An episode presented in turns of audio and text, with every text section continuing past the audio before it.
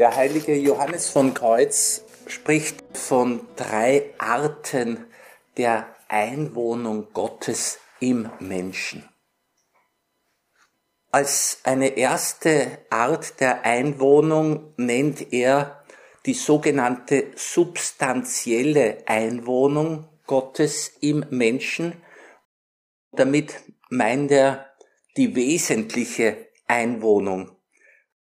Er sagt, diese Einwohnung ist in jedem Menschen gegeben, auch im schweren Sünder. Ja, sie ist in der gesamten Schöpfung gegeben. Denn würde Gott nicht gegenwärtig sein, würde die Schöpfung, der Mensch, ins Nichts zurückfallen. Die Schöpfung selbst ist Hinweis, dass Gott gegenwärtig ist. Und so ist er auch in jedem Menschen, auch im Todsünder gegenwärtig.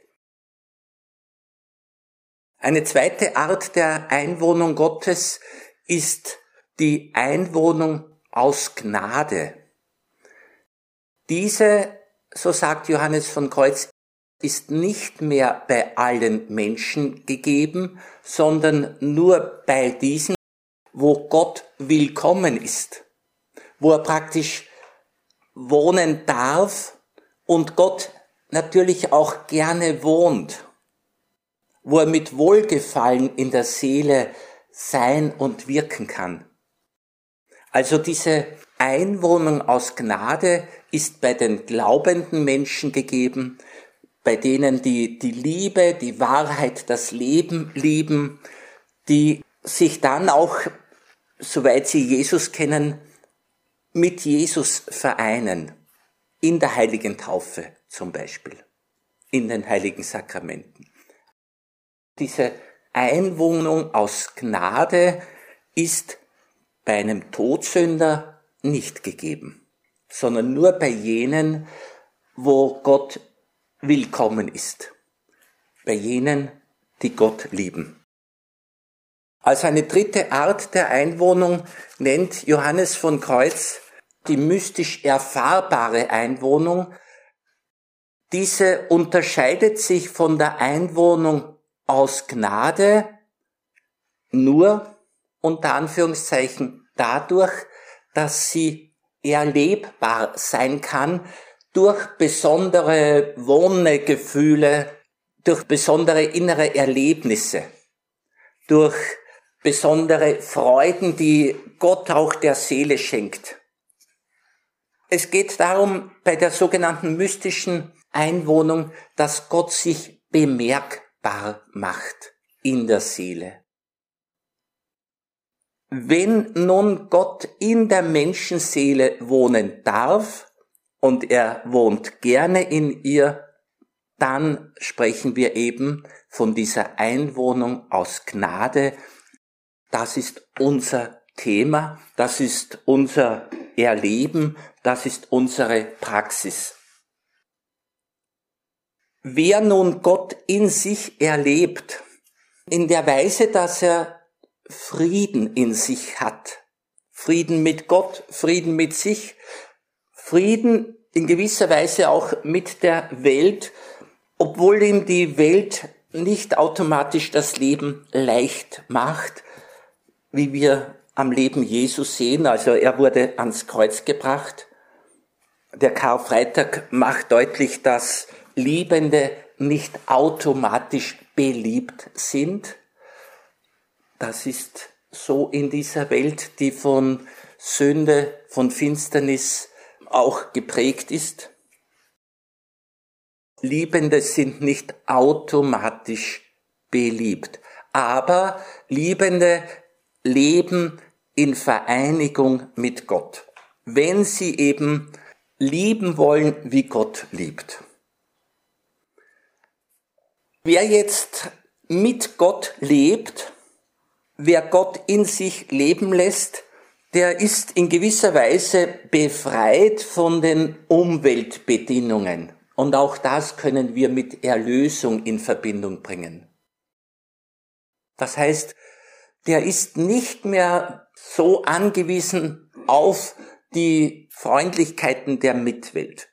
sie tun weiterhin gut, aber der mit Gott Lebende lebt nicht so sehr aus der Mitwelt, sondern er lebt aus der Gottesbeziehung. Wer mit Gott lebt, hat, und das nennen wir Erlösung, wieder zurückgefunden zu dem, nennen wir es, paradiesischen Zustand. Ohne Sünde, ohne Misstrauen, ohne dass die Beziehung belastet ist. Die Beziehung zu Gott und auch müsste die Beziehung zum anderen, soweit er auch ein Liebender ist, sehr gut sein. Wir haben durch Jesus in der Gemeinschaft mit ihm die Möglichkeit, mit einer Reinheit des Herzens zu leben, wie wir es in Maria sehen und immer wieder auch feiern. Ich meine, dass es in Ordnung ist, zu denken oder zu sagen, dass für jene, die Jesus in sich leben lassen, dass auch denen das Wort des Engels gilt, wie er nämlich zu Maria gesagt hat, du bist voll der Gnade. Wenn jemand Jesus in sich hat, dann wäre es nicht korrekt zu sagen, es mangelt an Gnade. Es geht nur darum, ob wir der Gnade auch die Chance geben. Aber sie ist uns geschenkt. Theresa sagte mal, dass ein Mensch, der nicht weiß, dass er begnadet ist, dass der sich nicht auf große Dinge einlässt. Die Menschennatur, sagt sie, ist so beschaffen, dass sie sich nicht auf Großes einlässt, wenn sie nicht weiß, dass sie begnadet, also beschenkt ist. Theresa zählt sich zu den Beschenkten. Wir zählen uns zu diesen und wir wollen allen Menschen bewusst machen, dass sie so von Gott geliebt und beschenkt sind, dass sie eigentlich auch voll der Gnade sein können. Der Apostel Paulus schreibt im Brief an die Römer, Kapitel 8, dass alle, die sich vom Geist Gottes leiten lassen, Söhne, Töchter Gottes sind. Also nicht nur Bild Gottes. Das ist ein großer Unterschied. Ob ich jemanden irgendwie ähnlich bin oder ob ich tatsächlich das Kind von jemandem bin.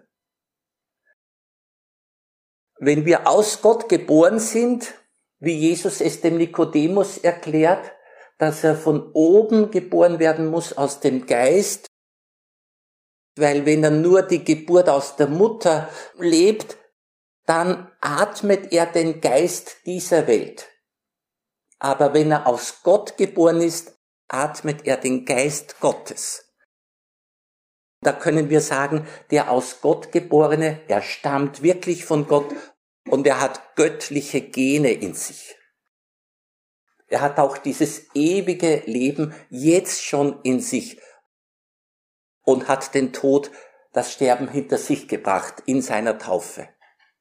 Also die aus Gott geborenen atmen nicht den Geist dieser Welt, sondern den Geist Gottes. Paulus sagt da weiter, es bezeugt der Geist Gottes unserem Geist, dass wir Kinder Gottes sind.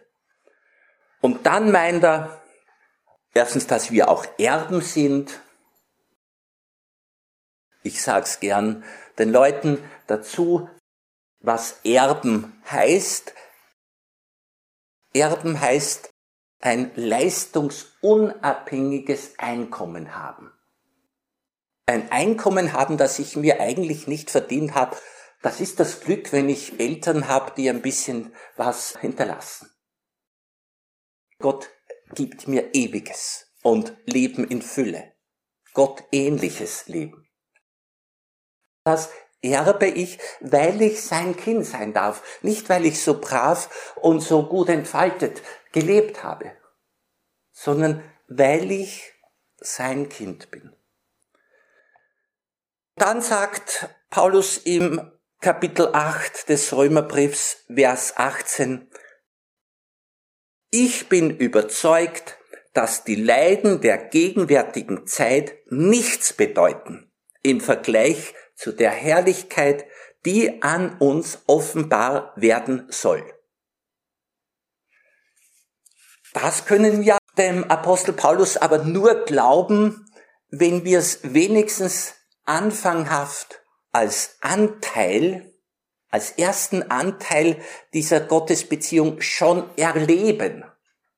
Das Leiden, welcher Art auch immer, nicht das letzte Wort haben, dass sie nicht die Qualität der Gottesbeziehung beeinflussen müssen. Nichts kann uns trennen von der Liebe Gottes, die eingegossen ist in unsere Herzen. Nichts und niemand, ja nicht einmal das Sterben. Die Leiden können meine Gottesbeziehung nicht behindern, genauso wenig wie andere Menschen oder schwierige Umstände. Da sind wir einfach souverän. Das ist schön, dass uns das so gegeben ist. Es geht darum, dass wir mit Gott in uns leben. Ich lasse wieder Theresa zu Wort kommen. Sie meint, dass der Weg zu einer tiefen Gottesbeziehung schon auch einer ist, der einer gewissen Aufbereitung bedarf. Wir nennen das gern auch Läuterung, Reinigung oder Prüfungen. Da sagt Theresa,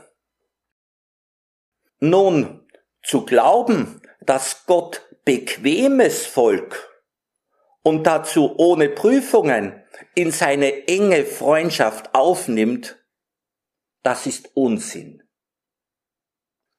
So wie sie auch einmal sagt, inneres Beten, also tiefe innere Gottesgemeinschaft und Bequemlichkeit gehen nicht zusammen.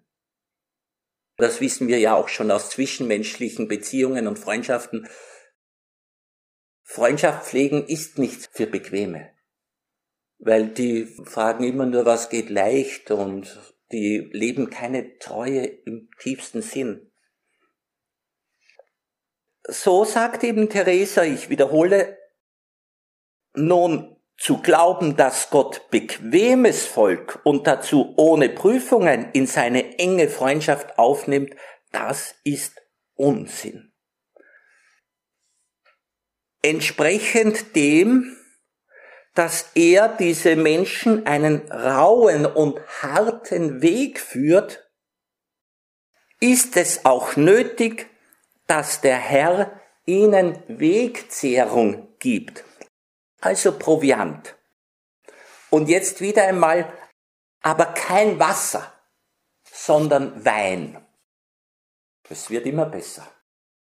Und zwar, damit sie in ihrer Trunkenheit, sie sollen ein bisschen angeheitert sein, nicht merken, was sie durchmachen und es ertragen können. Der Wein steht jetzt für das, dass es eine besondere Qualität der Beziehung und der Liebe ist. Wein, der das Herz des Menschen erfreut. Wir kennen es aus dem Psalm. Gott gibt Wegzehrung, aber kein Wasser, sondern Wein, damit die Betroffenen in ihrer Trunkenheit nicht merken, was sie durchmachen und es ertragen können. Jetzt kommt ein sehr interessanter Gedanke. Daher sehe ich nur wenige echte Kontemplative. Wir meinen damit einfach die wirklich gut Betenden, die ich nicht als mutig erlebe. Und wenn sie schwach sind, ist es das Erste, was der Herr tut, ihnen Mut einzuflößen und sie aufzubereiten, sodass sie vor keiner Prüfung, die auf sie zukommen könnte, Angst haben.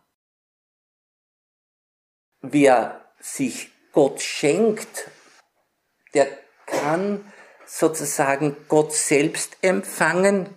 Gott schenkt sich ihm und er selbst ist dann auch diese Nahrung für die Seele. Wer sich Gott schenkt im Beten, der wird von Gott selbst beschenkt.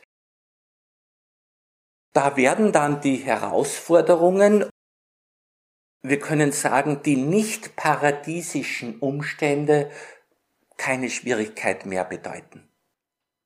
Paradiesisch wäre es, wenn es ganz ohne Anstrengung geht, wenn es leicht geht und alles Freude macht. Nicht paradiesisch heißt, dass es vielleicht einen Geruch von Ägypten hat, ein bisschen Sklaverei, ein bisschen Leistung, Arbeit, Qual, sich nicht ganz so leicht und unbehindert entfalten können und so weiter. Aber mit Christus können wir eben doch paradiesisch leben. Wenigstens in der Seele. Nochmals, Jesus hat auch keine wirklich leichten Umweltbedingungen vorgefunden. Im Stall hat's begonnen, auf dem Kreuz geendet. Theresa hat 16 Schwesternklöster gegründet und zwei für die Brüder. So schreibt sie in einem Buch Klostergründungen, in welchem sie ihr Engagement zugunsten der Klostergründungen aufgezeichnet hat, so zwischendurch im Kapitel 18. Ich schreibe bei diesen Gründungen nichts von den großen Beschwernissen der Reisen bei Kälte, unter der Sonne, mit Schnee, der manchmal den ganzen Tag ununterbrochen fiel. Andere Male verirrten wir uns, wieder andere Male litt ich an vielen anderen Plagen und Fieberanfällen, denn zur Ehre Gottes sei es gesagt, normal ist, dass ich bei schlechter Gesundheit bin doch klar sah, dass unser Herr mir Kraft gab. Interessant. Dabei geschah es mir einige Male, dass ich, wenn es zu einer Gründung ging, so viele Übel und Schmerzen verspürte, dass ich mich sehr ängstigte, da ich glaubte, noch nicht einmal in der Lage zu sein, in meiner Zelle zu bleiben, ohne mich hinzulegen. Und dass ich mich an unseren Herrn wandte und unter Klagen zu seiner Majestät sagte, warum er denn wolle, dass ich tue, was ich nicht könnte. Doch seine Majestät dann Kräfte gab, wenn auch nicht ohne Mühe. Und ich bei dem Eifer, den er mir gab, anscheinend auf mich vergaß.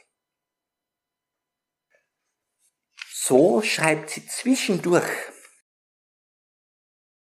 Ich möchte von diesem Miteinander menschliche Schwäche und göttliche Gabe sprechen.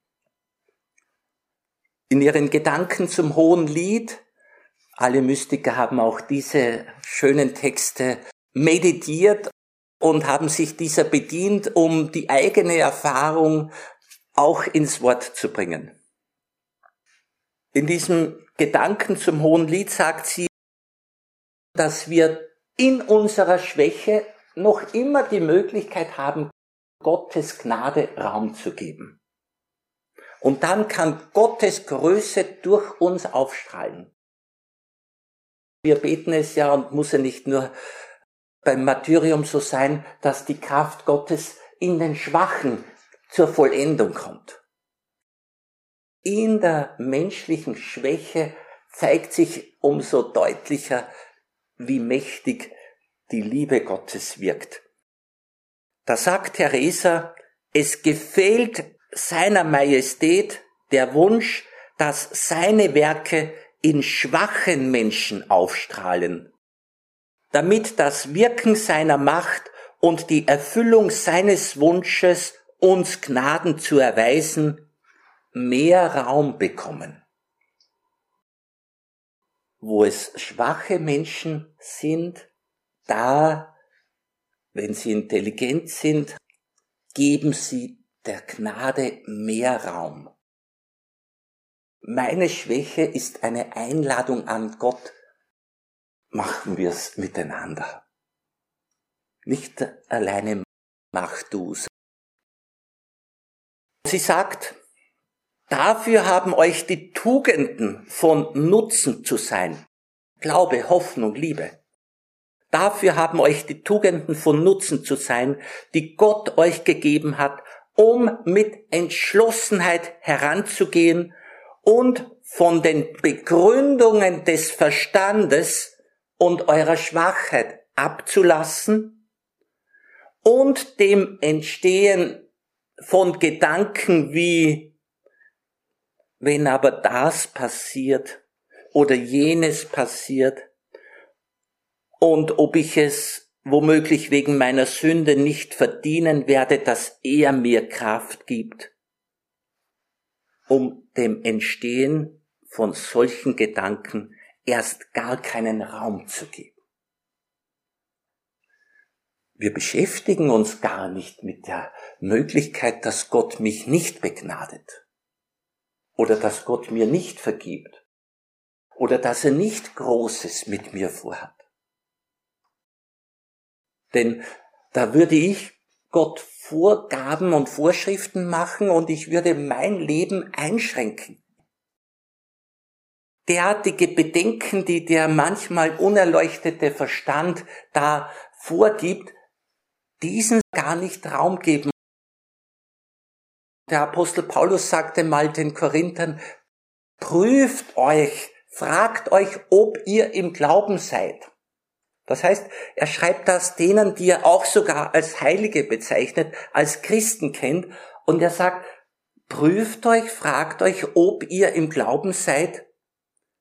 Es könnte nämlich passieren, dass auch der Christ manche Lebenssituationen, manche Umstände, manche Entscheidungssituationen als Ungläubiger, als praktischer Atheist betrachtet und dann behandelt und entscheidet.